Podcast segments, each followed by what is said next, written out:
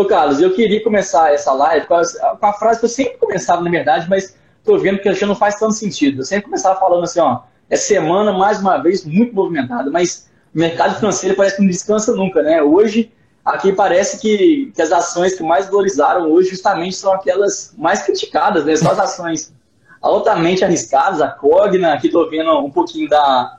IRB também, né? Da IRB também é, subiu, um pouquinho da Embraer, a Edu, setor de educação. Então, hoje foi um dia bem atípico aí, né? O que, que, que você tem para... Você, gosta de uma dessas empresas? O que você acha dessas aí? Não, é aquele famoso os humilhados serão exaltados, né? Tô vendo todo mundo postando esse, esse meme aí, porque foi o renascimento delas. Acho que ontem também, acho que teve um, teve um dia que o Ibovespa como um todo caiu e acho que IB e Cogna subiram, né? Aí ficou parecendo aquela correlação negativa, né? A proteção da carteira com elas duas, mas assim, é volatilidade normal de renda variável. É, nos fundos imobiliários, está acontecendo isso com o IRDM, né? O nosso relatório dessa, dessa semana ele tem caído muito nos últimos, nos últimos dias e a galera tá perguntando por que que tá acontecendo, o que, que aconteceu, teve um fato relevante, o fundo tá ruim, o que, que aconteceu? É volatilidade, é normal. O fundo tava aí caro e aí agora tá caindo normalmente, então assim, correção, nada mais do que isso. É, eu, eu acompanhei um pouco do fundo quando ele estava quase. Ele chegou a bater, Carlos, nesse, nesse mês, 141 reais. Agora está chegando a casa de 126. Então, uma queda de, de quase 15 reais em, em, menos de 30 dias. Realmente uma queda bem acentuada. E aí o pessoal gosta, né? Adora esses momentos de, de baixa para começar a montar posição. Mas tenho certeza que no relatório de, que nós vamos apresentar na quarta-feira, né? Próxima quarta-feira você vai ter muita coisa a dizer, se está caro, se está barato. Quem é assinante do Simpa vai ter, vai sentir esse gostinho aí através da, das suas análises. Exato, Carlos, exato. Também, Aqui também um comentário bacana, é, dando aqui um salve para quem recebeu dividendos da Taesa hoje. Tá? A Taesa que antecipou seus dividendos, né, se eu não me engano, iriam ser pagos no dia 31, pagou hoje, pagou uma bolada realmente bacana.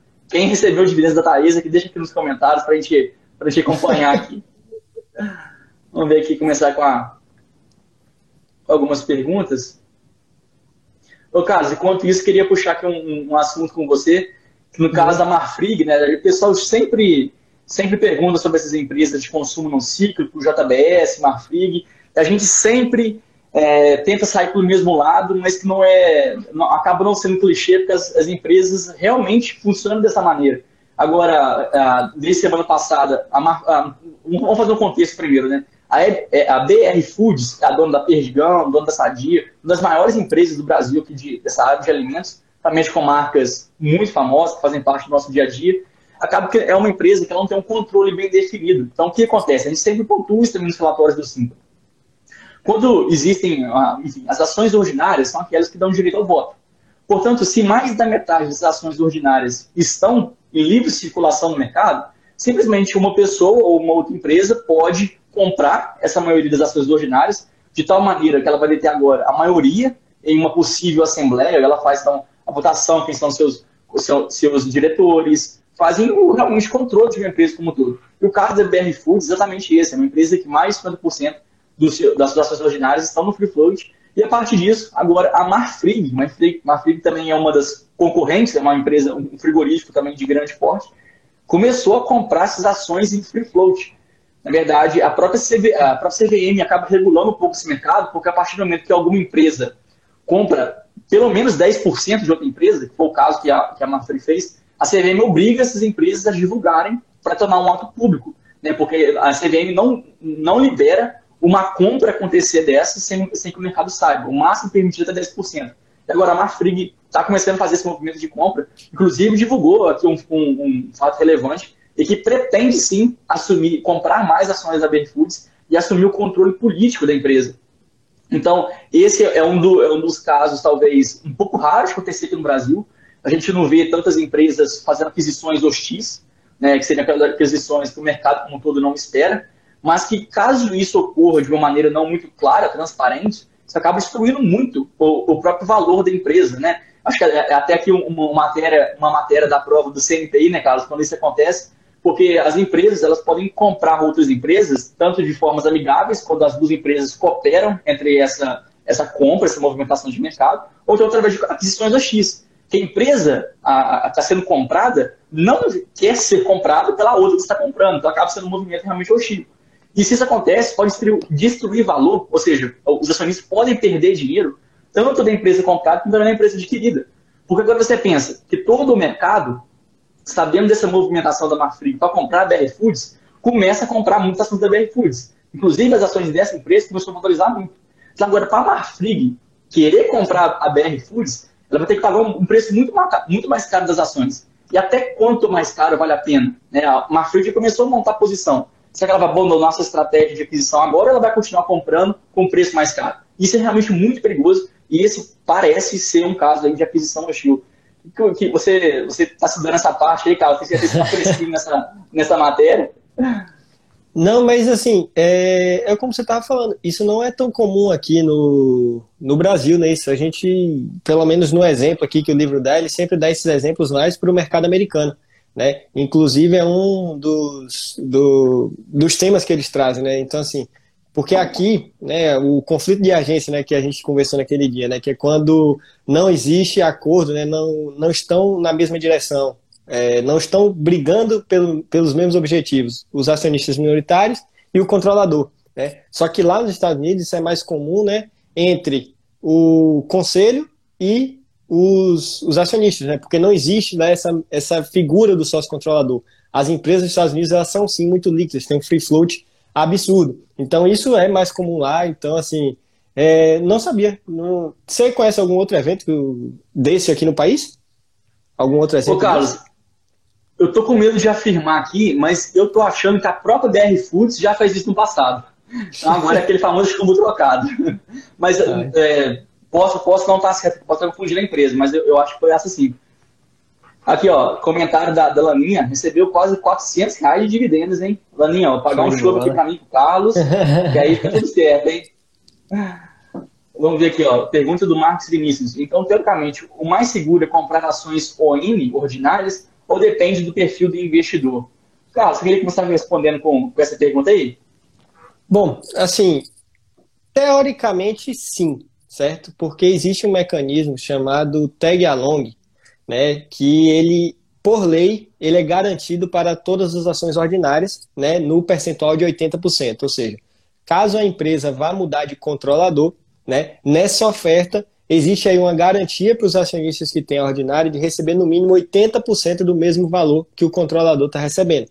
Algumas empresas, naturalmente, têm um tag along maior. Isso aconteceu depois da, da criação dos setores de governança. Né? Então, quando a B3 instituiu os setores de governança, é, ela obrigou né, quem quiser entrar, quem quiser entrar voluntariamente nesses setores, teria que assumir aí um tag along de 100%, né, no setor de é, novo mercado e nível 2. Então, quem está, as empresas que estão nesses setores, elas têm que dar um tag along maior do que a lei manda, né? Que a lei só manda 80%. E aí acontece que nas preferenciais não existe. Então, assim, na lei não existe. Então, naturalmente, se você tiver uma ação preferencial, você tem que conferir se a empresa dá o tag along para ela, para você também ter essa proteção. Então, assim, de cara, uma ordinária, por ser uma ação que tem esse direito e por ser uma ação que o controlador também detém, é um ativo mais seguro mas nada impede você de ter uma preferencial de uma boa empresa, certo? Então, assim, é, é melhor ter, então, na maioria dos casos, mas existem sim exceções de preferenciais mais líquidos, por exemplo, como Itaúsa. Normalmente a gente compra Itaúsa 4 e não Itaúsa 3, porque Itaúsa 3, Itaúsa 4 é bem mais líquida, certo? Então existem exceções. É, não, é, não é preto no branco, não, a gente tem que analisar caso a caso. Exato, e até o mesmo caso da Lupar, da Taesa, que vai ser também o nosso próximo relatório. São duas empresas que negociam as units, né, negociam as ordinárias, como todas, as preferenciais e as units. Em todas essas três classes, a empresa tem 100% de tag along. Então, realmente, o que o Carlos falou, todo sentido. Você tem que procurar é, alguma forma de se proteger seu capital. Então, é, procure esse, esse fator tag along que você vai encontrar nos principais sites. É uma informação bem fácil de, de ser achada. Inclusive, Carlos, queria, até que você já puxou aqui o, o assunto de governança corporativa, é bom a gente tocar agora em dois pontos, né? Primeiro, Petrobras parece que agora é mais um processo, inclusive ela divulgou fato relevante relacionado a isso, que a corte da Holanda quer, quer reviver alguns casos da Lava Jato, inclusive as ações da, da empresa fecharam em queda hoje, depois de um resultado muito forte que ela teve, que ela soltou semana passada, mas mais um problema aí que, que a, a, atrapalha um pouco a própria gestão da empresa e também aqui o fator da Eletrobras. A Eletrobras, a gente já comentou no, na nossa live semana passada, mas agora a, a, Câmara, como toda, andou um pouco mais com o processo, foi votado o texto do, do relator do projeto da, da, privatização, da desestatização, né? não é privatização, porque o governo continua nela, mas acaba sendo desestatizada, e parece agora que realmente o negócio vai andar um pouco mais. Então, a gente já comentou um pouco, um pouco mais semana passada, porque acaba que todo esse movimento, como a gente já tinha pontuado nos nossos relatórios também, era esperado pelo mercado. Então, acaba que não é tanta novidade assim, mas embora se essa privatização for feita, a empresa acaba tendo muitos ganhos, né? Esse é um setor que ainda é muito acaba que mesmo a empresa perdendo seu controle do, do Estado, acaba que o Estado tem uma, uma força muito grande no setor, várias leis que começam a atrapalhar, mas no caso a Eletrobras passando por esse momento também. É, o, o setor elétrico ele já é naturalmente, já sofre notoriamente muito com risco de regulação, né? Então, assim, mesmo as que não são estatais, então a gente pega aí uma Engie da vida. A Engie também tem muito risco regulatório, né? Uma canetada aí, se eu não me engano, teve uma canetada, né, no, no 2014, 2015, algo que fez as elétricas sofrer, sofrerem bastante, 12. assim. É, final de 2012 foi sancionada a lei, aí começou a aplicar a partir de 13, 14, 15, é isso mesmo.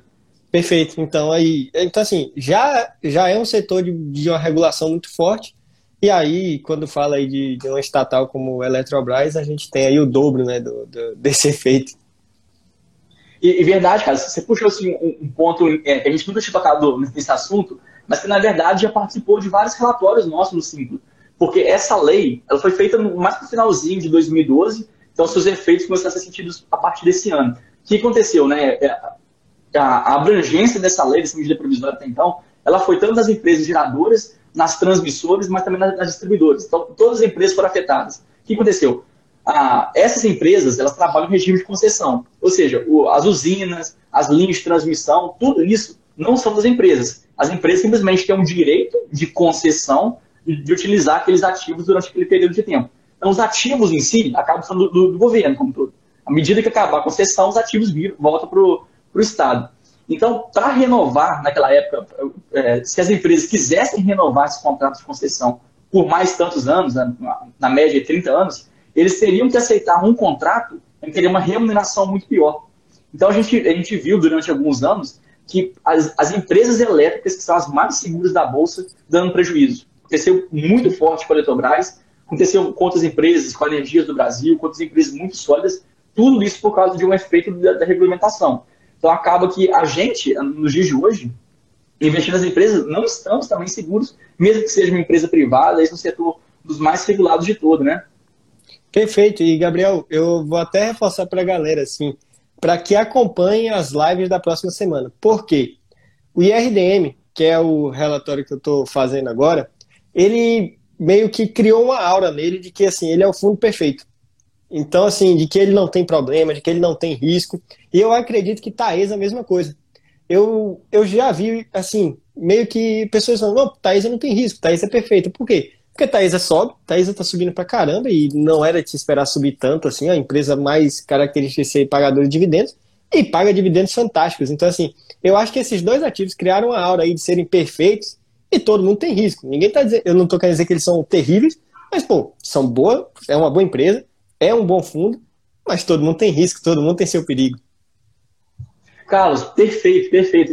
Eu, desde que, eu, é, que, a gente começou assim, a, a, fazer mais relatórios por Simpla, o, que mais o pessoal pedia era a Taesa desde o começo. Então, assim, a gente já viu o movimento dos acionistas gostarem muito dessa empresa, com o IRDM, mesma coisa. Então, a, a, acaba criando assim, um conceito de uma empresa perfeita, que, igual você já pontuou, não existe. Só que isso também acaba refletindo no preço da, da, das empresas. No caso do, do IRDM, acho que isso acaba até ficando mais evidente, né? Sim. Porque é um fundo que, notoriamente, inclusive eu sei que você vai ter uma, uma informação interessante para passar no relatório, o fundo realmente passou um pouquinho do ponto. E a Taesa é a mesma coisa. Mesmo que a Taesa é uma excelente pagadora de dividendos, realmente é e assim vai continuar sendo, mas não é uma empresa que tem características de crescimento.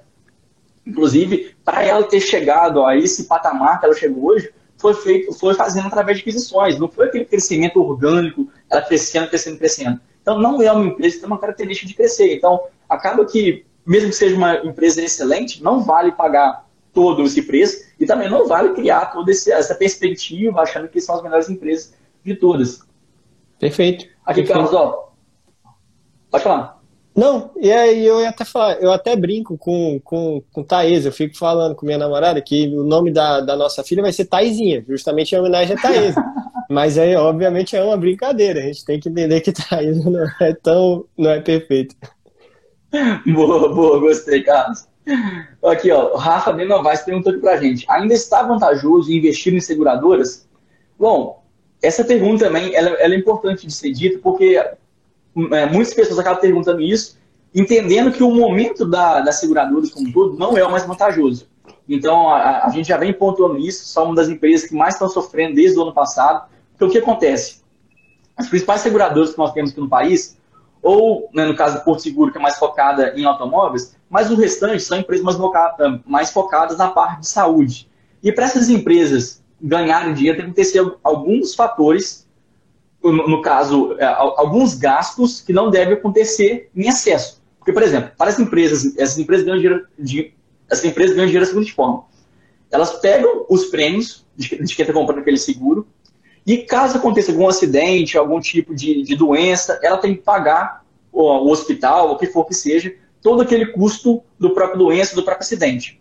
Porém, o que acontece no caso da, da Sul América, a empresa tem agora pagado algum, alguns fatores para os hospitais, tratamento de hospitais, de modo voluntário. Inclusive, isso é bem interessante porque vai além do próprio domínio dela. A empresa, aí, vários dos seus segurados, a princípio, não teriam cobertura para o Covid, né, mas ainda assim, a Sul América ela decidiu, por voluntária, voluntariamente, que iria cobrir todos os é, custos relacionados ao tratamento de Covid, também casos de morte. Então, acaba que as empresas estão indo muito além do que elas mesmas queriam então acaba que por isso elas têm uma rentabilidade, uma lucratividade muito afetada. Inclusive a Sul América, está operando agora com lucro praticamente zero, é um cerca de 1% de margem de lucro, realmente muito baixo, muito abaixo do que já era no passado, mas entender que isso tudo é um movimento muito pontual. À medida que a população começar a vacinar, começar a ter menos custos relacionados à Covid, a vida voltar realmente ao padrão pré-pandemia, acaba que essas empresas também vão recuperar. Então, entender que investir nessas empresas agora é, pensando no seu futuro, porque no momento presente elas realmente não são boas, vão continuar sendo impactadas por pelo menos mais um, mais um semestre, mas depois elas vão voltar. Isso também acontece, né, né, Carlos, no caso dos shoppings, né? Os shoppings, a gente começou a ver talvez ali algumas semanas de um pouco mais de, de alta, mas inclusive esse mês como um todo terminou no uh, a grande maioria dos shoppings terminou no vermelho, né? Principalmente os fundos de shopping, outros de, de laje também. Perfeito. Eu acho que assim, assim embaixo de tudo que você falou, né, são aí setores ativos, né, as seguradoras nas ações e agora os shoppings nos fundos imobiliários, que a pessoa vai ter que ter muita paciência, porque os resultados não vão aparecer agora, né? E aí a gente está trabalhando com um cenário, como você falou, de vacinação, da pandemia, né, do cenário pandêmico melhorando, e aí a gente vai ver a volta dos resultados. A gente viu aí no quarto trimestre de 2020 os shoppings entregando resultado fantástico, né? Teve mês aí superando 2019. Assim, a gente falou, pô, recuperação veio absurda. Só que aí veio o primeiro trimestre de 2021, novas medidas restritivas, portfólio de todo mundo fechou. Né, eu sempre gosto de lembrar que a gente fez aquele, aquele resumo dos fatos relevantes e tinha lá todos os fundos de shopping fechando portfólio, fechando portfólio, e depois veio, né, alguns, alguns resumos depois veio lá. Todos abriram, todos abriram. Então, assim, agora eles estão voltando a andar novamente. Então é ter paciência, Exatamente. não tem jeito. Exatamente. O Carlos, que é uma pergunta para você, hein? É do, do Chan Salles. MXRF, o campeão também de, de perguntas aqui dos fundos, o pessoal gosta bastante dele. Cabe em um perfil intermediário? O que, que você acha do fundo? Eu diria assim, quase todos os fundos vão caber em qualquer perfil. Porque o que, que determina o perfil é a quantidade que esse ativo representa na sua carteira. Então, por exemplo, um fundo high yield, né, que são aqueles fundos mais arriscados, não vou nem pegar o MXRF na conta, vou botar um TORD. Bom, um TORD é um fundo muito arriscado. Cabe em uma carteira? Cabe. Agora, sim, se for numa carteira conservadora, 1, 2% na carteira. É porque a pessoa quer testar um pouquinho mais de risco ali, quer tentar um, um novo tipo de, de ativo que paga um pouquinho mais de dividendos.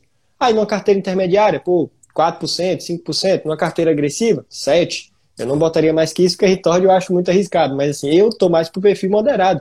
Então, assim, eu me considero nesse perfil intermediário e acredito que IRDM cabe tranquilamente. É a gente entender que o IRDM não é só aquele troco, não é só um fundo que a gente compra por ele custar 10 reais, certo? Mas é um fundo que tem ali CRIs majoritariamente high grades, então CRIs mais seguros, que pagam menos. Se você olhar e comparar lá as taxas do IRDM com as taxas de outros fundos de papel, né, as taxas indexadas lá no relatório gerencial, você vai ver que são taxas menores do que vários outros fundos que a gente encontra, porque são dívidas mais seguras. Agora, em compensação, ele vai lá e tem 20% da carteira em desenvolvimento imobiliário, em permuta imobiliária, construção. E aí a construção sim é mais arriscada e por isso que o RDM dá esse, essa, é, esse aumento nos dividendos dele. Então acho que tranquilamente cabe. O que você tem que controlar é a sua exposição. Certo? Controla aí sua exposição, vê quanto é o ideal de ter em RDM na carteira. 5%, 10%, 7 e por aí vai. Ô, Carlos, eu queria até puxar esse assunto de, de fundos imobiliários. Estava escutando hoje o podcast que eu achei bem interessante, mostrando até mesmo o, o ciclo econômico, principalmente das lajes corporativas, como estão muito afetadas. Né? A gente sempre tem comentado também alguns relatórios, principalmente no Rio de Janeiro, São Paulo um pouco menos, mas que está sofrendo bastante, tem esse movimento de, de home office, mas também acaba que esse é um movimento, por mais que muitas empresas continuem assim para sempre, mas acaba que mais cedo ou mais tarde ele vai ter uma reversão. As empresas vão voltar a trabalhar aí nos seus escritórios, pelo menos regime híbrido. Porém, tá, o que eu, o que eu no podcast hoje que eu interessante é que a construção de, de, novas, de novas lajes corporativas, de prédios desse tipo, acaba que foi muito impactada no passado. A gente já comentou também nas lives que ó, o custo de construção civil ano passado teve um aumento de quase 10% preço do aço, preço do ferro, tudo encareceu bastante, então a construção acaba sendo impactada por isso. Consequentemente, né, aproveitando tanto esse momento de alta das commodities, mas também o mercado que não estava nada aquecido, acabava que muitas construtoras preferiram não lançar novos empreendimentos. A gente fez as análises da Exetec, mostrando também esse, esse fator, mas que no caso, esses, as pessoas do podcast estavam afirmando que talvez em 2022 para frente, vai ter um gap muito distante entre a procura, as pessoas voltando para, para os escritórios, mas não tendo novos lançamentos. Você acredita assim, que esse possa ser um movimento de reversão no ciclo econômico do, dessas, dessas lajes corporativas? É um ponto muito interessante, Gabriel, porque assim, é, muita gente está olhando só para a taxa de juros, né? A taxa de juros está subindo e achando que isso é tudo que vai determinar a vida dos fundos imobiliários mas quando a gente tem que olhar o ciclo econômico também. Então, assim, a taxa de juros subir, mas o fundo começar a lucrar mais e daqui a pouco ele paga mais dividendo, a cota dele vai subir, porque ele está gerando mais renda. E aí é um ponto interessante nas lajes corporativas, né?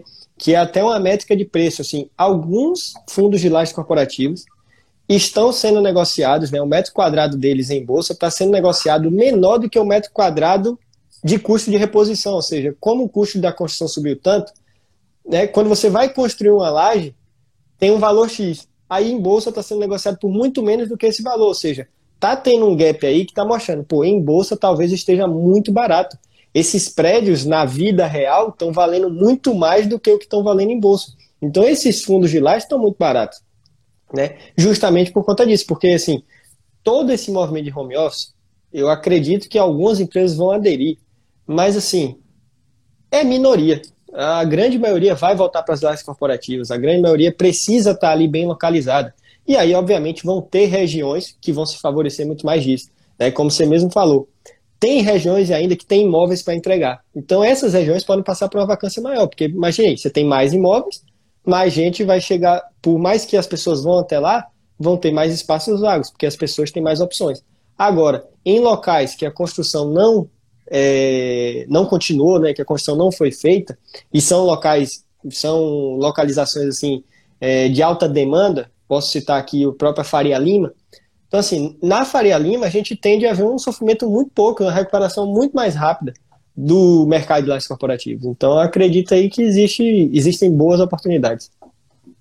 É, e aqui a gente fala mais uma vez de localização, né? Então, Sim. Nesses ciclos econômicos, a, a, acaba que, principalmente São Paulo, é, acaba recuperando muito mais rápido. Então, principalmente esses imóveis aí, Faria Lima, até da, Sereno Kubitschek, acaba tendo uma, uma, uma, exposição realmente muito favorecida. E, Carlos, até puxando aqui, o, o continuando essa pergunta, porque é, através desse gap de 2022 para 2023, enquanto terão um pouco menos de lançamentos acontecendo, também a gente pode ver aí, a, pode haver uma mudança de, de, de, presidente, mas pelo menos uma eleição vai ter, então já vai trazer ali uma certa volatilidade na nossa bolsa de valores. Você acredita que uma mudança, uma eventual mudança de, de, de presidente, o que for que seja, isso pode cometer muito forte a bolsa de valores? Você acredita que talvez para fundos imobiliários o impacto não seja tão forte? Ótima pergunta, ótima pergunta. E eu acredito em uma forte volatilidade. Eu não, eu assim, acredito muito inclusive no dólar, uma forte volatilidade no dólar, depender da disputa que a gente tiver. Porque muito provavelmente a gente vai ter disputa de linhas ideológicas muito diferentes. E isso aí vai trazer, obviamente, a gente, vai, a gente sabe que vai sair pesquisa aqui, pesquisa ali, pesquisa aqui, pesquisa ali. Uma diz que um vai ganhar, outra diz que o outro vai ganhar. E nesse tempo todo a bolsa vai ficar né, nessa volatilidade natural pelo candidato que, que ela vai achar né, que, que vai fazer as melhores medidas. Né? É muito importante a gente entender que a bolsa ela é apolítica. A bolsa ela está interessada nos impactos econômicos. Então ela não está interessada no nome do candidato. Então assim, é, vai depender muito do que estiver acontecendo com juros, né? Juros longos subir por conta de um candidato ou outro, é, o, quem o candidato anunciar como ministro da Economia, isso é muito importante. Então eu prevejo sim muita volatilidade.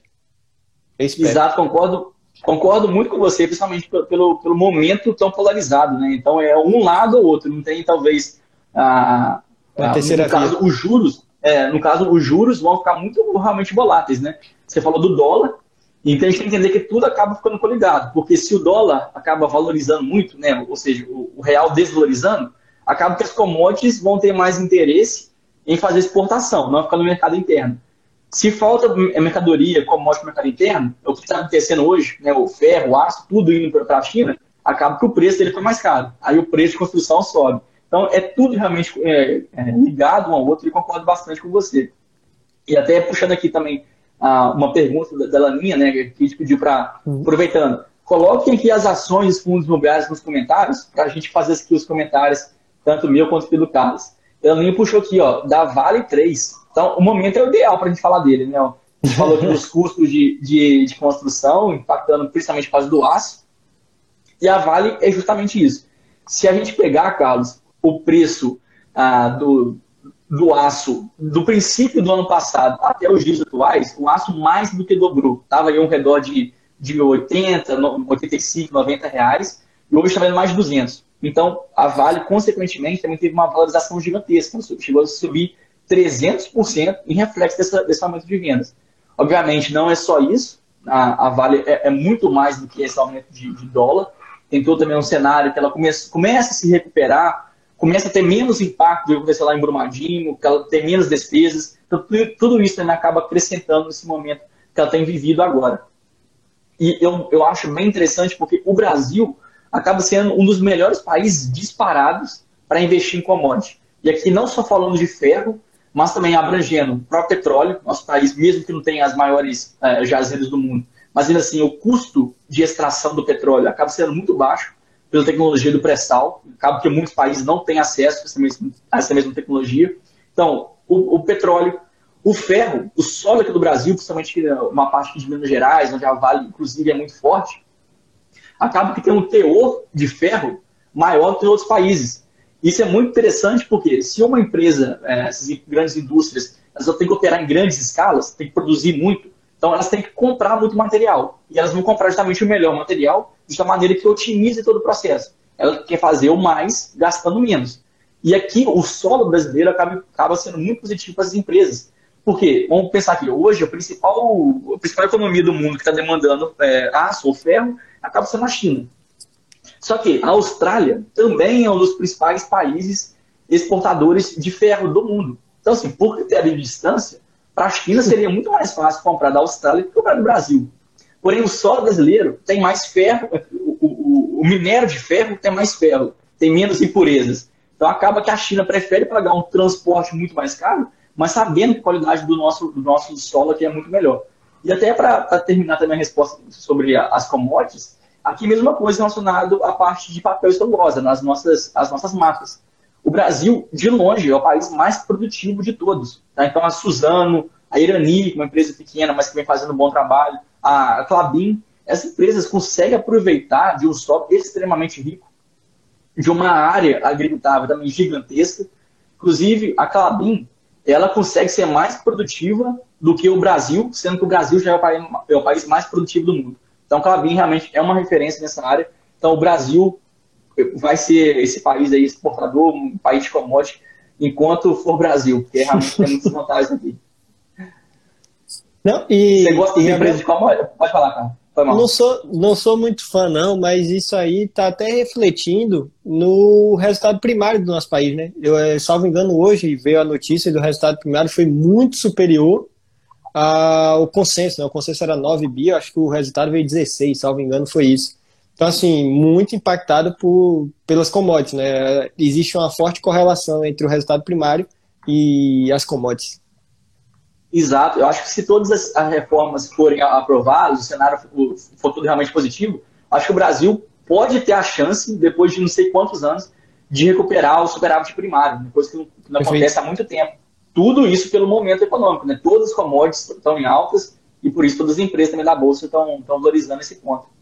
Perfeito. Nem de pessimismo cara. vivemos. Nem de, não só de pessimismo vivemos, também. Nem estava falando de eleição agora, mas tem essas coisas boas acontecendo aí. O Brasil está com uma oportunidade de ouro na mão atualmente.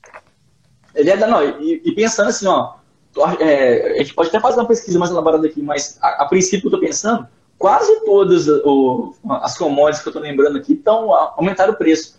As carnes, né, aumentou bastante, o JBS, Mafrig conseguiu bastante, lucrar bastante com isso petróleo subiu em relação ao ano passado, por questões geopolíticas, é verdade, mas subiu. O ferro subiu, é, algumas agrícolas também, principalmente acho que soja e algodão e milho também subiram. Então, assim, acaba que tudo isso acaba sendo impactado na, na nossa, no nosso superávit primário. Bom comentário. Tem Vamos uma pergunta de, de Rafa sobre Arezo. Ah. Rafa B. Novaes perguntou se Arezo ainda tem margem de crescimento. Bom, ter margem tem, depende da sua estratégia de crescimento. Ah, esse setor de consumo cíclico, na verdade, né, o setor de varejo, acaba que eles são impactados. Hoje, o principal uh, explicativo de crescimento é relacionado a quanto essas empresas conseguem crescer no digital. Tudo virou digital hoje, as empresas têm que se provar cada vez mais. Porém, acaba um momento que esse mercado também vai ficar saturado. As pessoas já vão, já vão consumir mais naturalmente no, no digital, não tendo mais espaço de crescimento. Então, mais cedo ou mais tarde, esse mercado também vai se saturar. O que a Arezo vem fazendo, na verdade, é tentar crescer de maneira inorgânica, ou seja, via aquisições. Não só a Arezo, a gente também viu que o, o grupo Soma comprando a, a Ering, então acaba que para essas empresas conseguirem crescer bastante é só através de aquisições. Eu, eu não acredito que seja um mercado que consiga aí, crescer de outras maneiras. O que você acha, Carlos? É, o varejo por si só já tem o, aquele, aquele pé atrás, a gente, a gente sempre comenta isso, né, que varejo em si não tem muito diferencial, é uma concorrência muito, muito agressiva mesmo, de preço, é, poucas, é, assim, toda a motivação do, do, consumidor é preço, na minha visão, então assim, se, for, se eu for comprar no Arezo, comprar ali num Renner, Marisa, qualquer coisa, acho que é preço que movimenta a, as pessoas. Então, por si só, já, já evito e aí eu gostaria de acreditar nessas aquisições. Só que aí, nas aquisições, vem aquela grande questão da, da sinergia. Né? Então, elas têm que encontrar sinergias para que elas possam fazer as operações darem certo. Né? Eu vi isso agora, por exemplo, na, no fato relevante da Pague Menos. A Pague Menos fez a aquisição da Extra Farma. E ali, no fato relevante, ela deixou bem claro quais são todas as sinergias, qual era o grande objetivo. Pô, com a Extra Farma eu consigo crescer no Nordeste. Depois que eu li o fato relevante, dois dias depois eu estava entrando na Extra Farm para comprar um remédio. Então, assim, realmente tem esse potencial aqui no Nordeste da Extra Farm. Aí eu gostaria de ver Arezo, quem é que Arezo vai adquirir e quem e se é possível com essa aquisição Arezo crescer seus lucros, crescer suas margens e por aí vai. Então eu me mantenho afastado por isso. Boa, você falou que tudo hoje é preço. Aí vem aquela pergunta casa: você é pão duro ou você abre a mão na hora de fazer as contas? Depende, assim, em meses que vem um dividendo igual a esse de Taesa, beleza, aí daí a gente consegue. Agora, aí não, normalmente é isso aqui, ó, mão fechada.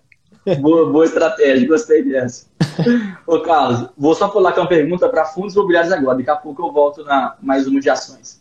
Vamos aqui, ó. O REC R11 e o HGLG. O que você pode comentar desses aí? O, o, o REC-R, né, o RSR, ele assim meio que destravou um universo de perguntas ultimamente. Está todo mundo perguntando sobre ele e a minha resposta é sempre a mesma. Um dos relatórios de, de fundo de papel mais completos que tem no mercado. O relatório dele traz praticamente todas as informações necessárias para o investidor conhecer o fundo de papel. Então, assim, é um fundo muito bom em termos de clareza, né, em termos de transparência com seu cotista. Isso aí eu posso garantir para vocês. Tem sim boas taxas. A grande questão do RSR é o preço. Então, assim, ele, né, na última vez que eu tinha olhado, se você até puder olhar aí, Gabriel, estou com o computador aqui é, desligado, mas o PVP dele estava em 1.1, 1.12. Então, assim, isso aí está fora do que a gente julga seguro. Né? Então, nem, nem todo bom ativo é um bom investimento, justamente por conta do preço dele. Então a gente tem que juntar o útil ao agradável. O ativo tem que ser bom e ele também tem que estar no preço justo. Tá quanto PVP? 1.06. Um, aí já temos aí uma margem menos perigosa, já temos aí algo que vale a pena estudar. Ele está fazendo emissão, inclusive, aí deve ser por isso que ele está caindo. Mas é um bom fundo. Esse daí realmente é, tem muitas dívidas, é um diversificado pra caramba em crise, número de securitizadoras, ele é bom. E Ô, o HGLG... começado no... ah, tá, desculpa. Não, Mas eu tenho começado a notar. Pode, pode terminar então, vamos Não, o HGLG é rápido, né? Foi o nosso último relatório, assim. Tem pouca coisa para falar do HGLG, é um dos fundos mais antigos que a gente tem. É, um, é o fundo com a melhor gestora do mercado, a Credit Suisse é sim a melhor gestora. Então, assim, vão ter poucos defeitos. Os defeitos do HGLG a gente citou no relatório, né? Falta ali imóveis mais bem localizados. Tem localização boa, mas faltou a localização excelente. Faltou a nota 10 em localização, certo? Então, esse tá, talvez seja um defeito grave do HGLG, mas também um dos poucos defeitos que o HGLG tem. E o preço também, né? O preço também é um dos defeitos que ele tem, porque é difícil pegar ele num, preço justo. Ô, Carlos, eu estava aqui vendo a cotação do, do o REC R11, é muito interessante porque, mais uma vez, a gente está vendo que, que, que, nesse mês especificamente foi um fundo que caiu bastante. Ele começou a ser negociado quase 110 reais e hoje fechou praticamente 101. Então, assim, parece que é um movimento bem é, geral aqui dos fundos imobiliários, que eles tiveram uma retração bem forte nesse período, principalmente também pelo fator é, da Selic, né, acaba que assim, impacta. Inclusive, o, esse fundo, desde aí do, quando começou todo esse reajuste da taxa Selic, ele só caiu até então. Então, realmente mostra aquele movimento que a gente já falava, né, assim comentava um pouco o Selic, vê esse movimento é, inverso, coisa que há, que há alguns anos atrás todo mundo começou a migrar para renda variável. Agora a renda variável começa a migrar um pouco para renda fixa. Então, à medida que isso acontece, os fundos tendem a ficar um pouco mais baratos, até mesmo pelo maior risco, mas também até mesmo em reflexo desse ponto, acaba que o dividend yield pode aumentar, certo? Perfeito. Não, isso aí, e, e no caso do RSR, vai ter o agravante que ele está fazendo emissão. E normalmente em emissão tem essa queda de preço, porque vão ter cotistas aí com direito de comprar ele perto de 90 e poucos, cento e poucos reais. Então rola aí o que a gente chama de arbitragem, certo? Então ele já deve, ele está caindo mais justamente por conta disso. E aí foi isso, né? Como você falou, cai preço, aumenta dividend yield. Quem compra a preços mais baixos vai ter um retorno melhor justamente porque você está ali tendo, é, como é que eu posso dizer? Comprando um dividendo mais barato. Então, antes você pagava 170 reais para receber um dividendo de 80 centavos, agora você está conseguindo pagar 160 para o mesmo dividendo de 80. Ô, Carlos, e esse movimento de, de fazer emissão de, ação, de, de cotas, que acaba reduzindo um pouco o preço, isso é um movimento que os, que os investidores poderiam se preocupar ou você acha que no longo prazo isso tudo acaba se corrigindo? Não, isso assim é um, é um movimento normal. Então o que, que acontece, né? Então vamos pegar um, o próprio HGLG, né? Então o fundo está ali custando 170 reais e ele vai fazer emissão a 160. Né? Ele está discutindo ainda, ainda precisa ser aprovado, mas vai ser a 160 se for aprovado. O que, que acontece? É, então assim, eu, eu tenho HGLG e eu tenho direito a essas cotas. Quando acaba o período, né, então assim, a HGLG vai falar, ó, você precisa ter as cotas no dia 5 de junho, e a partir do dia 5 de junho você vai receber o seu direito de subscrever, ou seja, a partir do dia 5 de junho, eu posso vender as cotas de HGLG que eu tinha, porque eu já vou ter direito de comprar as cotas mais baratas. Isso é normal, algumas pessoas fazem isso. E aí, quando muita gente vende, tem uma pressão vendedora, o preço cai. Certo? Então, esse movimento de arbitragem é muito comum em emissões, porque as pessoas conseguem fazer esse lucro aí, né? Pelo exemplo que eu dei, 10 reais por cota, você estaria tendo aí de, de lucro. Eu não gosto de fazer, por quê? Porque eu estou cada vez mais acumulando cotas, né? Eu compro mais barato e estou aumentando o número de cotas, aumentando o dividendo que eu estou recebendo. Então, no longo prazo, isso é até positivo, porque está falando, pô, o fundo está fazendo muita emissão, o fundo está crescendo. No longo prazo, isso é bom. Boa, boa. Aqui, ó, voltando então à pergunta da Delaninha que ela fez lá em cima, ela pediu para falar da Vale, da VEG e da Cash 3. Queria fazer um comentário aqui da VEG, porque a VEG acaba sendo um exemplo positivo desse, desse todo cenário que está vivendo de alto do dólar. Porque, infelizmente, o que a gente, que a gente vê aqui, Carlos, que algumas empresas do Brasil, principalmente essas grandes indústrias, é, algumas dessas têm o fator de comprar commodities, na maioria dessas empresas compram em menor ou maior grau, compram aço, compram ferro, mais uma vez, commodities e com a alta do dólar tende a subir o preço desse material. O que acontece é aqui no Brasil, algumas das empresas não vendem para o exterior. Isso para mim é muito perigoso, porque a partir do momento que você tem que comprar aço, tem que comprar ferro, tem que se expor ao mercado de commodities, mas você não tem uma receita no exterior, não recebe em dólar, acaba que você, em algum dos períodos, você pode ter uma margem de lucro muito pressionada, porque você comprou os seus insumos mais caros, você não consegue repassar aquele mesmo a, aquele aumento dos preços lá na, na parte final, na parte de vender para os seus consumidores. Inclusive, isso acontece hoje com as empresas de alimentos. Ah, principalmente aqui a Camil, principalmente a M. Dias Branco, que virou um caso famoso, as ações caíram muito nos últimos meses. Mas por quê? A, a M. Dias Branco, ela compra trigo. É o mesmo caso, também é commodity, a gente pode fazer essa ampliação. E o trigo subiu bastante, então a Mídias Branco não tinha mercado fora do Brasil para fazer essa correção de preço. O que ela teve que fazer foi corrigir o seu, o, o seu preço, subiu 10% em janeiro. Depois que ela subiu isso, o volume de vendas caiu, porque os, os clientes, como todos, ficaram assustados. Agora, sabendo desse problema, e que a gente talvez nunca mais veja um dólar igual já foi há anos anteriores, a M. Dias Branco agora começa a expandir a sua operação para outros países, começa a exportar para os Estados Unidos e outros países. Isso é vantajoso. A VEG aqui é um exemplo. A VEG hoje tem uns 40% da sua receita no exterior, um mercado realmente muito bom, porque é uma empresa, enfim, ela, ela, ela sabe construir os projetos de maneira rentável, lucrativa, são, maioria, são, na maioria das vezes, projetos para indústrias muito grandes, que têm projetos muito específicos, então tem um valor agregado muito alto. Né? A, a VEG não, não, não, faz aqueles produtos em, em, série. São produtos altamente personalizados para a indústria que está comprando. Então ela consegue se expor vendendo em dólar. Além disso, esse produto que ela, que ela vende acaba sendo de tão alto valor agregado que ela tem uma margem de lucro muito bom também. E para finalizar, relacionado a Cash 3, também é uma das ações que mais teve a oscilação, queria até pegar aqui o preço, preço dela atual, essa tá recente. Essa tá fresquinha na cabeça também. Olha só, Carlos, acabei de ver o preço dela. É, uma semana antes da gente fazer o relatório, que foi na, na semana retrasada, a empresa estava sendo cotada a 40 reais. Bateu seu recorde do mês. Na semana que a gente fez o relatório, a ação estava caindo praticamente 30 reais. Agora ela acabou de voltar para 39,30. É, 39, Ou seja, uma ação altamente volátil, mas por quê? ela tem muito mais negociação, quer ver? Ela tem muito mais negociação praticamente no mês do que ela tem de valor de mercado. Então tem uma rotatividade de acionistas gigantesca. As pessoas estão muito mais interessadas em operar notícia do que operar fundamentos. Quando isso acontece, né, você vê que a liquidez média diária da empresa, se focar em uma base é, mensal, é praticamente valor de mercado inteiro. Então, é uma empresa que realmente não dá segurança para fazer investimento no longo prazo, e, além de tudo, não tem vantagens competitivas.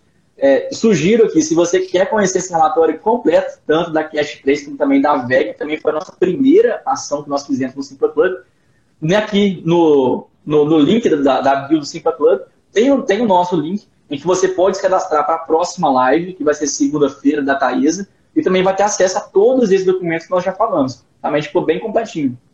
Perfeito. E assim, o, o que eu vejo em defesa da Cash, né? Eu até cheguei a falar contigo, né? Eu falei, rapaz, isso aí eu só tinha ouvido nos fundos imobiliários, né? Que é você comprar a gestão. É, muitas pessoas falam assim que o que tem de valor na Cash não é em si os resultados que ela já está mostrando, mas a cabeça de quem está lá dentro. As pessoas confiam muito no, na administração da empresa e aí estão aceitando pagar aí múltiplos muito altos na empresa. E isso aí eu já, como eu falei, né, eu, tinha, eu já via isso nos fundos imobiliários. Vou, vou comprar a gestão, porque a gestão é excelente, vou pagar mais caro. Nas ações eu não estou tão acostumado, não. Não sei se. Verdade, né? não é tão comum mesmo. Você falou uma, uma coisa de verdade. Embora, igual a gente já mostrou, a empresa também, sim, ela, ela vem conseguindo bater suas metas. É até legal de, de acompanhar os resultados da Cash, porque é uma empresa nova, tem poucos resultados ainda, a cada relatório que ela solta, ela praticamente vai, vai marcando um xizinho naquilo que ela, que ela, que ela faz. É muito interessante para disso. Uma empresa que começou totalmente focada na parte do, do marketplace, né, de agregar o, o, os vendedores os compradores, simplesmente fazendo aquele intermédio. Mas hoje a empresa é muito mais do que isso. Então, ela, quis, ela queria expandir sua atuação para mais países. Foi lá expandiu. Ela queria ampliar um pouco mais sua base de, de serviços financeiros. Foi lá, fez né, oferecendo ali alguns empréstimos. Atualmente, ela já comprou alguns bancos digitais, agora também ela consegue funcionar como pagamento de, de boletos, TED, PIX. Então, é uma empresa que é, ela consegue avançar muito. A gestão dela realmente parece ser muito, muito boa. É também difícil falar isso um pouco, porque acaba que são pessoas, né, a Cash 3 surgiu aí na, na última década, em 2011 praticamente, que eram pessoas que estavam no curso, estavam durante a graduação ainda. Então não tem aquele passado de entender o que eram antes de, de é, outras experiências profissionais. Acaba que é difícil fazer uma avaliação um pouco mais aprofundada dessa empresa por, por faltar dados mesmo. Então, para mim, ainda não faz tanto sentido a, é, a, analisar essa empresa. Não, não é ruim, longe de ser ruim, mas ainda não, não é o estilo que eu gosto. Perfeito. Ô, Carlos, aqui, ó, o Roger Santos perguntou aqui pra gente. Quais são suas ações preferidas e aonde investir? Bom, queria até ampliar isso um pouco para fundos imobiliários, depois queria saber a sua opinião. É difícil a gente ficar falando assim quais são as nossas ações de fundos imobiliários, porque também, primeiro, isso pode configurar uma, uma, uma recomendação de compra ou venda, mas também porque tem que entender o perfil da pessoa, né? Se ela é um perfil mais arrojado, moderado, conservador, isso tudo acaba impactando um pouco ah, na montagem de carteira ideal.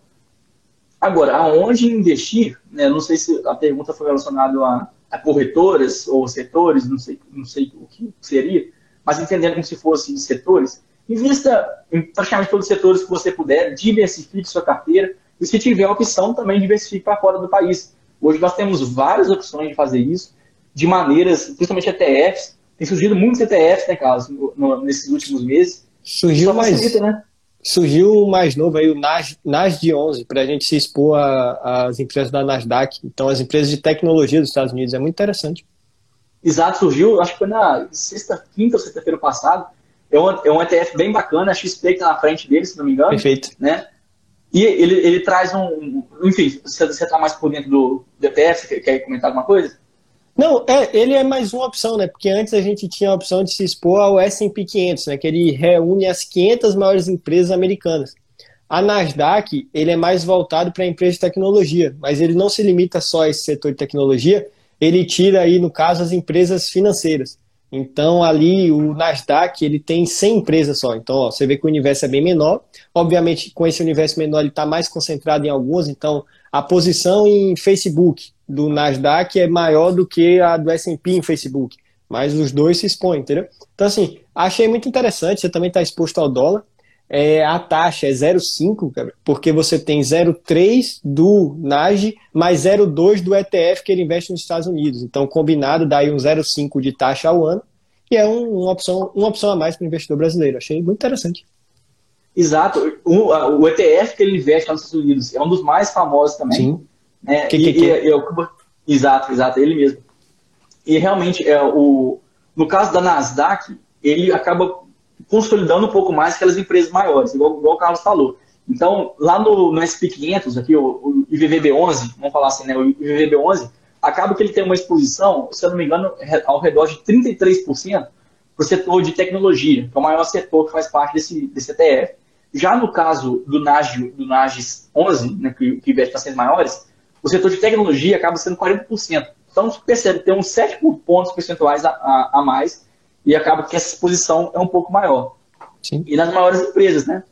E, e Carlos, ah, vão, vão continuar com a resposta, mas queria te perguntar, você conhece os BDRs de ETF? não, esses aí eu nunca parei para estudar tanto assim, não, mas eu vi que tão famosos, inclusive. Carlos, bacana, tá? A gente pode trazer, virar isso pauta para as nossas próximas lives. Também não era um ativo que eu tinha tanto é, familiaridade, mas comecei a estudar e achei os negócios bacana.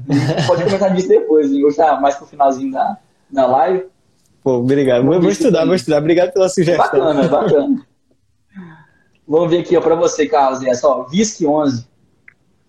Bom, VISC é um dos top 5 fundos de shoppings da Bolsa, né? junto com HGBS, XPML, HSML e MAL11, certo? A grande questão do VISC é, é assim, algumas pessoas têm um pé atrás com sua gestão, da 20 partners como um todo, então a 20, não só no, no VISC, mas no VIN, no, no também, né? No VILG, as, algumas pessoas têm um pé atrás com ela, e Outro ponto é assim, eu acredito que existem shoppings melhores, existem portfólios melhores em outros fundos imobiliários de shoppings. É, é, um bom fundo, bem diversificado. Poucos fundos vão ter uma diversificação tão grande quanto o VIS, que aí tem exposição a quase 15 estados, 13 estados. Mas eu acredito que existem portfólios melhores. Boa. Aqui, ó, professor Evandro Ávila, sim, presente nas lives também, perguntou sobre a Raia Drogazil. A Hidrogasil hoje, disparado, é a maior empresa de setor farmacêutico do Brasil, tem mais de 1.200 lojas, se eu não me engano, inclusive muito maior do que a segunda colocada, então ela dá, dá realmente esse show. Agora, a cada vez que a empresa cresce, fica mais difícil, porque vamos pensar, a empresa hoje já está exposta a praticamente todas as, a, as regiões do Brasil, de norte a sul. Então, essa é uma empresa que ela precisa comprar seus terrenos em locais que tem uma alta passagem de pessoas, tem que ter um fluxo de pessoas bacana. Então vamos pensar, quanto mais ela cresce, ou seja, mais terrenos ela tem que procurar. Quanto mais terrenos ela procura, mais escasso vai ficando as opções. Então eu fico um pouco um, um, pé atrás com essa empresa, por não ser um setor que tenha altas margens de lucro, né, o setor de varejo, que o varejo farmacêutico acaba que não tem margem, não tem tanta proteção, e acaba que ele fica dependente, se a gente olhar as, os preços de todas as empresas, não só da Rádio Brasil, mas todas as empresas de farmacêuticas, a gente vê múltiplos muito altos. Então, é, para justificar esse múltiplo muito alto, as empresas teriam que crescer muito. Inclusive, eu posso procurar aqui o, o preço de lucro da Rádio Brasil. Acaba que é, eu não vejo tanta perspectiva de crescimento assim, não acho que é um mercado que pode crescer bastante. O, o múltiplo de preço de lucro da Rádio Brasil hoje está em quase 85 vezes. Então vamos pensar que a empresa teria que crescer, dobrar pelo menos aí umas 5, 6 vezes para começar a justificar o, preço, coisa que para mim não faz muito sentido. Inclusive, eu acredito muito que no futuro a Anvisa tende a liberar a comercialização de remédios além das farmácias. Poder, sei lá, liberar para alguns supermercados, para venda online, isso tudo pode impactar bastante a Brasil. Então, não acho que ela é muito protegida olhando no longo prazo. Carlos, vamos puxar aqui mais algumas para a gente Agora tem bastante perguntas, vamos puxar com um monte de fundo, a gente puxa uma de ação para a gente, senão vamos cortar nossa live aqui também. Vamos ver aqui se você tiver achado alguma aqui, Carlos, se eu puder alguma, pode falar. Tem uma que não é específica, mas sobre reserva de oportunidade. E aí eu queria saber, assim, a pergunta foi de Chan Salles, novamente, é reserva de oportunidade para 2022, o que acham? Carlos, aquele negócio, né? reserva de oportunidade não é obrigatório. Se você for uma pessoa, um investidor, que consegue, que consegue aportar com consistência, está sempre dedicando uma parcela do seu salário, que for que seja, para investir, a reserva de emergência não se torna obrigatória. Mas ainda assim eu acho bacana ter. Por quê? Acaba que a gente não sabe quais são os dias que a bolsa vão estar mais deprimidas. Né? Por mais que a gente invista todos os meses, vão ter alguns dias do mês que a bolsa pode surgir uma oportunidade especificamente. Então, na minha, no meu ponto de vista, mesmo que eu entenda que não seja obrigatório ter, mas eu acho bacana sim, principalmente se você já tem um radar de ações. Então, eu, por estar acompanhando esse mercado todos os dias, eu meio que queria um radar para mim, quais empresas que eu quero virar sócio. E assim, aquele dia especificamente que as ações caírem e, e apresentarem uma, um bom retorno para o meu perfil, eu vou fazer a compra. Então, para isso, eu preciso ter uma reserva de oportunidade, que é o que eu faço hoje. E você, Carlos, você costuma ter essa estratégia também? É, eu não tenho esse rótulo reserva de oportunidade. Eu já tive, certo? Mas aí o que, que eu fiz com ela? Eu coloquei tudo em fundo imobiliário e falei, eu quero aumentar os dividendos que eu recebo. Então, assim, eu prezo muito por ter o máximo possível de dinheiro rodando, né, já investido. O que que eu tenho? Eu tenho um percentual determinado em renda fixa, certo? Eu não chamo de reserva de oportunidade, por quê? Porque ele está ali para longo prazo também. Esse, esse percentual em renda fixa da minha alocação, ele tem que existir. Então acontece que, se a bolsa cair muito, naturalmente a minha planilha vai falar, ó, você está com mais percentual de renda fixa do que você determinou, e aí eu posso tirar um pouquinho da renda fixa e colocar, mas eu vou querer refazer ele, porque ele é um percentual que eu quero deixar, né? Um percentual que está ali pré-determinado. Ô, Carlos, agora eu tô vendo aqui que, eu, que, a gente falou bastante, tá deixando pergunta para trás aqui, ó. a gente empolgou bastante, tá quase fechando essa live. Vamos só é, fazer aqui mais uma resposta que o Marcos Vinícius perguntou. Manter na carteira variável apenas três ETFs, por exemplo, o GOV11, o VVB11 e o GOLD11, é plausível? O que você acha, Carlos, dessa, dessa pergunta?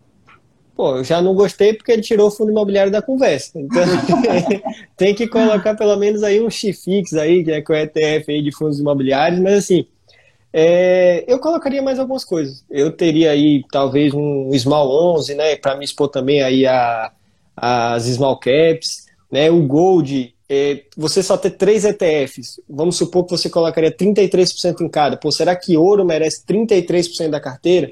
É, então, tem que ver aí também como seria essa concentração, mas a princípio, assim, só três eu, eu não teria, eu teria um pouco mais. Concordo totalmente com você, também é, conseguiria expandir um pouco mais. Eu, se eu fosse ter ouro, na verdade, eu não gosto muito dessa estratégia, nada contra também, mas no máximo é 5%, porque acaba travando muito o, a sua carteira, né? Investir em renda variável justamente por ter esse potencial de mais ilimitado de crescimento e acaba que investindo em ouro te trava muito embora seja um, um ativo bom, mas o máximo 5% da carteira, que eu acho que seria é, bacana para isso. E até para puxar essa resposta, em outra pergunta, aqui o pastor Tiago Torres perguntou: qual o valor mínimo na carteira para começar a investir na IVVB11? Bom, na verdade, não existe um valor mínimo. No caso, depende mais da complementaridade da sua carteira, da sua estratégia. Então, por exemplo, se você hoje já tem uma carteira voltada ao Brasil, ainda tem dificuldades um pouco de investir fora, seria uma ótima oportunidade de investir nesse ETF. Então, o ETF, eu, eu, eu prefiro pensar como se ele fosse uma maneira de complementar alguma estratégia que está falha na sua carteira. Então, se você tem dificuldades, por exemplo, em investir em small caps, não sabe encontrar boas oportunidades, investe no ETF. E assim por diante. Então, o VB11 não tem o valor mínimo. Entender que aquela, é, que aquela sua carteira precisa ter investimentos no exterior. E, e, Gabriel, só um detalhe, né? Eu meio que criei uns patamares na minha cabeça. Assim, para mim, VVB11, qualquer momento que você tiver, tá valendo já, porque para mim é um excelente ativo. Aí eu coloquei assim, a partir de 50 mil reais, eu acho que ele fica muito mais legal. E a partir de 100 mil, ele fica quase, ele fica uma beleza absurda. Ele fica aqui, não sei se você percebeu o meu novo cenário aqui, ó tem uma fotinha agora de Lionel Messi, pronto. A partir de 100 mil, ele fica quase unanimidade que nesse cara aqui, fica lindão. Tá fica, pô, brabo demais. Mas é isso. Qualquer momento, se você tiver, beleza. A partir de 50 mil, pô, já tô, já tá pedindo a carteira. A partir de 100 mil, eu falo, opa, a carteira tá abrindo muito. Né? É mais ou menos isso aí. Exato. E assim, o VVB11, é, os ETFs mais voltados para o mercado americano, acaba que eles foi o mercado que mais subiu na década inteira, tá? A bolsa de valores que mais subiu. E mesmo que talvez esteja caro, sei que muitas pessoas podem falar isso, né? Pegar aqui as principais empresas, a Apple, Netflix, a, a Tesla, mas se a gente pegar o passado histórico, né, nos últimos 100 anos, 200 anos que a bolsa americana existe, ela sempre sobe, na, na média, né? Mesmo que alguns anos ou outros pode cair, enfim, mas sempre ela sobe. Então, nunca é tarde, nunca é cedo, é importante investir lá. E tem a exposição ao dólar ainda, né? Que subiu bastante. Assim, o IVVB11, a, analisar ele é meio, é meio difícil, porque assim, de, desde 2014 ele subiu mais de 400%. Isso daí dá um retorno de quase 22%, 23% ao ano. é, é, difícil dizer assim, não, isso não vai acontecer de novo, pelo menos não é o provável. Né? Porque a gente pegou uma época aí de dólar subindo e bolsa americana indo às máximas também. Mas mesmo assim continua sendo um bom ativo, né? continua sendo excelente. Exato. Ô, Carlos, daqui a pouco a nossa live tá, tá aqui acabando. Aí, o Marcos está querendo criar uma polêmica aqui de eu não vou entrar nessa discussão aqui que o Marcos está botando aí Cristiano Ronaldo. Cristiano Ronaldo é com 10 reais. Aí eu não vou nem. Pô, com essa polêmica logo agora está acabando a live, aí não, é. começar de cedo na próxima. Gabriel, Pessoal, só, pode falar. Só pegar uma resposta aqui de, de Dan, que ele falou de HGRU. Dan, tem muita gente perguntando o que está acontecendo com o HGRU, e eu posso dizer, nada. As últimas notícias dele, inclusive, foram positivas. É basicamente volatilidade natural. Então, assim, não teve nenhum fato relevante negativo é, sobre o HGRU. Na verdade, teve fato relevante positivo. A gente tem expectativas boas aí para ele anunciar quais foram, a, quais foram as lojas que ele adquiriu. Ele soltou um fato relevante dizendo que adquiriu 10 imóveis, só falta revelar quais são, quais foram as condições, tudo direitinho. Então, assim, basicamente volatilidade. Boa. Carlos, para fechar aqui então, ó, só vou pegar mais uma aqui da, da WIS. Não sei nem pronunciar o nome da empresa, sempre tive essa, essa dúvida. Se você souber, você pode falar. Se é WIS, se é VIS, não sei. Não Mas enfim, é uma empresa muito pequena em questão de valor de mercado, passou por problemas depois que saiu do processo competitivo com a Caixa. Mas enfim, desde então, ela foi muito abalada, só que ela recuperou muito forte da mesma maneira, porque ela fez várias parcerias muito interessantes, ela se aliou ali com a Interseguros, ela comprou 40% da Interseguros, fez aliança com, outras, com outros bancos, de tal maneira que ela está conseguindo voltar a distribuir seus produtos em mais bancos, coisa que ela era muito concentrada na Caixa antes. Agora ela perdeu essa, a, essa parceria com a Caixa. Porém, é uma empresa que a gente pode esperar dela para o futuro. Pagar ótimos dividendos, é uma empresa que não precisa investir tanto em bens maquinários para pagar dividendos. Inclusive, a, a, a UIS é uma das maiores aqui da, do nosso país. Então, essa é a perspectiva futura, manter um dividend yield bem alto mesmo. Em relação a Aeres, que eu vi também que perguntaram, a Aeres é um caso um pouco mais um pouco mais longo de ser detalhado, é uma empresa que tem um potencial de crescimento muito forte, o mercado de energia elétrica, né, a Aeres é, é, fabrica paz para esse mercado, tem conseguido ter muitos contratos relevantes, fez uma venda muito alta para a Siemens, então ela tem potencial, tem, tem garantia que ela vai conseguir continuar que ela vai continuar vendendo essas pastas por pelo menos mais um ano e meio, tem realmente um potencial muito bom, mas também seus preços estão muito caros, então tem que ver se isso vale a pena para o seu, seu ponto. Carlos, estou com medo aqui da, da live fechar. vão, vão despedir, pessoal, é, se a gente aí pulou alguma pergunta ou outra, Ô, Gabriel, desculpa para vocês. Pode falar, Carlos. Só uma última coisa, para o pastor, pastor Tiago, pode me chamar no direct que eu vou te dar informações sobre esse fundo. Chegou uma pergunta muito recente para mim sobre ele e é um caso bem particular. Aí a gente pode conversar no, no direct. Gostei dessa. Então, alguma pergunta de ação que estiver é, faltando, pode mandar aqui no direct, eu também respondo depois. Carlos, mais uma vez, muito obrigado pela sua participação, presente desde sempre. Valeu mesmo. Espero você ir lá na, na próxima live nossa. Valeu. Tamo junto, meu amigo. Abraço. Obrigado a todo mundo que assistiu a gente aí.